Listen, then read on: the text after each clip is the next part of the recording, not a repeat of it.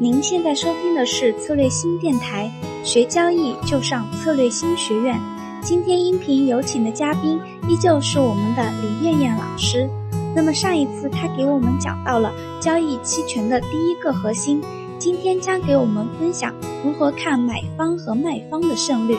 让我们一起来期待一下。那么第二个核心呢？那我我我，其实我跟很多人，大多数人啊，大多数人在做这个呃期权之前，其实都是一个心理，因为。呃，交易所，其实香港啊，九三年开始的时候，我听我的老师杜向红老师说，啊，九三年开始的时候，交易所也好，包括香港的各大券商，他们在介绍期权这个东西的时候，都会说，那么期权是买方啊，买方是风险有限、利润无限的一个东西，那么期权的卖方是属于风险无限、利润有限一个东西。那么呃，前两天我还在一个群里听大家说什么期权是操啊，期权卖方是操着卖白粉的心啊，收着卖白菜的钱。啊，那听的其实非常非常有道理啊，包括其实可能很多人做过期权的人，他也有这种体会。那其实我在最开始的时候，我也是因为这个东西被吸引的。那我做的过程当中呢，啊，就会发现越来越有一些地方不对。我们来看这个这个这个图片啊，这个图片我们就知道了。刚才我说，如果我们作为卖方，是不是主做这边？如果我们作为买方，是不是做这边？对吧？我们来算一下胜率的问题，也是我在交易过程中发现的一个很很很有意思的问题。因为做买方你会发现，如果它没有大的行情出现，啊，我说的大行情是我我自己个人总结的经验是，如果它没有在一个月之内波动百分之十五以上，基本上做买方啊想赚钱的概率不容易，因为我们知道啊时间价值是买方的敌人，卖方的朋友。所以我会发现啊这个问题，因为我们我们既然做期权，都想着翻很多倍嘛，翻个一两倍都没意思嘛。所以在这个过程中，我就不停的做买方亏钱过程过程当中，我就发现那还不如做卖方赚钱概率高。那后来呢？啊，我听一个啊那个那个老师啊，一个台湾的老师他讲啊，美国卖方胜率百分之二十五啊，买方胜率百分之二十五，卖方胜率百分之七十五。那么在香港市场呢，我时不时的会拿一些数据来算。啊，基本上也符合这个数据，二十五和七十五，什么意思呢？也就是说，如果我们在期权里面，我们就把它当做一个赌场，如果我们做卖方，一百次或者十次里面，啊，有七点五次，我们闭着眼睛随便做啊，做做买方啊，我们是有两两次可能赚钱，但七点五次是肯定赔钱的。那么如果是做卖方也是一样的，假设今天一个期权小白什么都不懂进入这个市场，我们就相当于是掷骰子一样，就让他随便选一个合约，然后闭着眼睛选去做卖方，那十次里面有七点五次是收了钱，不不需要履行任何义务是白收，有有二点五次可能要履行义务，那这个履行义务假设如果你能跟啊标的头寸做一个有效的配合的话，那还不一定是赔钱的，所以这个胜率是非常有意思的东西。那么五零 ETF 呢？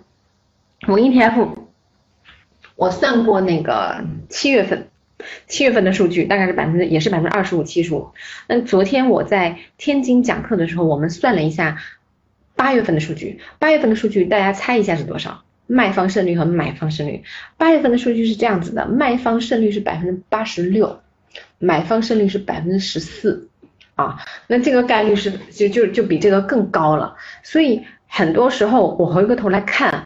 包括我当时我的老师也在批评香港交易所，因为香港言论比较自由嘛，啊，那交易所也好，券商也好，随便你写文章、报纸都可以批评的，你可以随便表达你的言论。那我们国内可能有一些地方要注意一下。那他会批评说交易所说的这个话是错的，啊，那其实我我是怎么理解的呢？其实我们会不会经常经常发现一个很有意思的东西？我们去超市买东西，比如有个地方打折，他会说一折。对吧？然后他帮他，然后他的一折一折是这个黑字，然后他一折的下面会写一个很小很小的红字，说一折起，对吧？就是相当于是，其实现在就是所有商家在做促销的时候耍了一个小心思啊，小心思，然后用这个东西来啊博得大家的注意。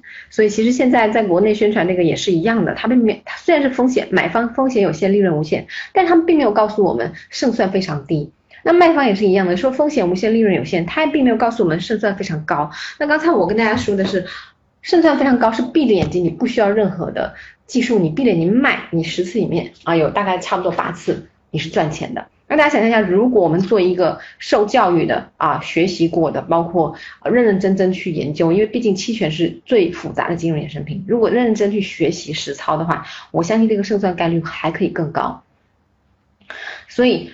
他们讲的那广告没有错，只不过他们讲的时候就是。呃，怎么说呢？就特意突出他们想突出的，然后把不想突出就忽略掉了。那么关于这个操着卖白粉的心啊，收着卖白菜的钱呢，是因为很多人他不会去做对冲，或者是去做一些策略的。组合使得自己风险降低，一那这个地方今天可能就不会多说。那今天这部分呢是属于第二个交易的核心，我个人认为很重要的就是买方和卖方胜率。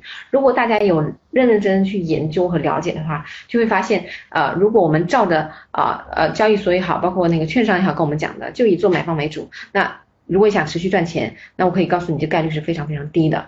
啊，那如果想去卖方赚钱，概率很高，但是我建议需要学习啊，去学习，认真学习，掌握了以后去做会更踏实一些。那么讲到那个核心第三部分，刚才回到我们这个一百倍的这个案例，比亚迪的案例，一百倍比亚迪的案例，那我们来看一下，有什么样的人会在七月五号股价在四十多块钱的时候去买九月份到期的七十二块五的认购期权呢？而且一下去就是五百张。五百张，我刚才也跟大家说过了，就是五百张在香港里面散户是做不了的啊，只有大户才能做得了。所以，所以首先它是一个大户，对吧？那么我们来想象一下，这个人做交易的这个人是什么样的人？呃，有些人会跟我讲啊，因为今天可能是线上的交流，可能互动起来有一些些困难。那我有些人会跟我讲说啊，这个人是肯定有内部消息的。啊，怎么怎么样，怎么样？然后还有人说，啊，那就是大户。那为什么是这个大户，不是别的大户呢？那其实我个人认为，它有两种可能啊，不一定完全对，但我觉得是两种可能啊。如果有第三种可能，也希望大家未来可以交流的时候告诉我。那第一种可能就是，呃，这个人是属于就像我们刚才说的有内部消息，要不然为什么会买七十二块五这个东西，差那么远啊，百分之五十以上啊，就是从四十多块钱到七十块钱，起码要涨百分之五十以上，两个月之内一般这种情况是很少出现的。第二种呢，就是我知道的海外的一些做期权的基金，他们会把这个基金的业务分成两个小组。那第一个小组是专门做卖方去收期权金的，去配合他们的头寸去收期权金的。那后面第二个部门就是买方，那呃买方对，然后买方会拿卖方赚的一部分钱去，他必须他的任务是每个月把这这笔钱花掉。那花在什么地方呢？就需要这个买方他这个这个部门自己去研究。那市面上有哪些呃哪些虚值的期权，或者是哪些期权是被低估了，或者是哪一些虚值期权买了以后可以以防像今年二月初类似这样出现突然一下意外的震荡，引起他们头寸现有头寸损失，然后通过这个买方对冲来弥补它这样的东西。那不管是什么样的人啊，我们反过头来想象一下，我们是不是这样的人？如果我们是这样的人，我们就可以有机会做这样的事情。如果我们不是的话，其实就要理性的看待这个事情。也就是说，做买方对我们来说，想发财致富或一夜暴富，这个概率是非常非常低的啊！除非你啊买彩票，那也有这样的人存在，但这种人是呃。我个人认为是人中的龙凤，是非常呃万里挑一，甚至十万里、百万里挑一的天才，不是没有，一定有。但是我自己做不到这样的东西。我们也回过头来想想，如果我们做期权，我们是不是这样的人？那么说到这一点呢，因为做期权，很多人为什么翻倍进来？因为想翻倍进来，所以做期权啊。那这种思路交易期权，属于是赌啊这个标的的趋势性。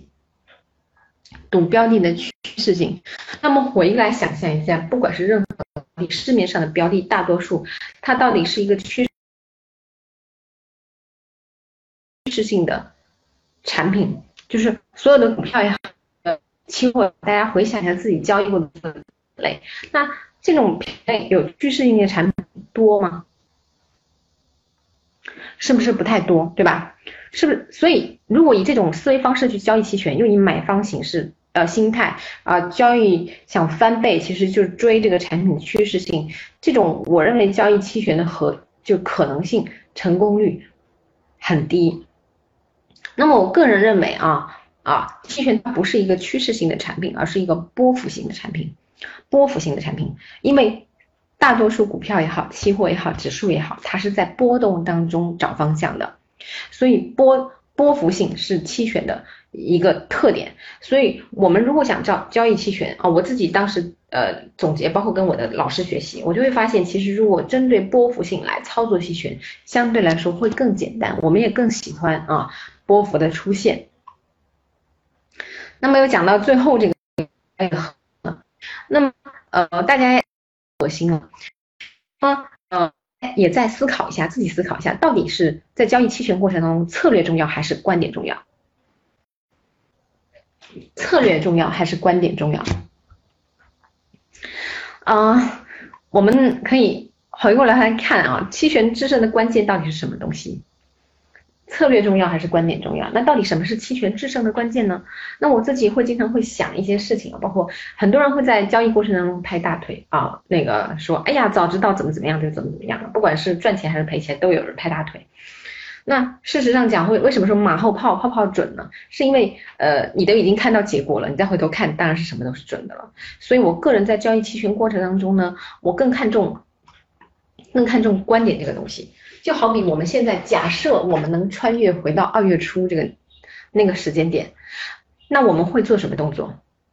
在场的朋友，如果我我们都能穿越回到二月初那个时间点，我们会做什么动作？是不是我们就会？啊，有人会说我要买股，啊，有人又会说我要怎么怎么样，对吧？哦，所以呢，我个人认为，如果观点准确，其实它的策略已经不是特别特别重要了。那么我个人认为是有先有观点再制定策略的。那像就像我们现在很多策略会有叫呃最简单的说牛市价差、熊市价差。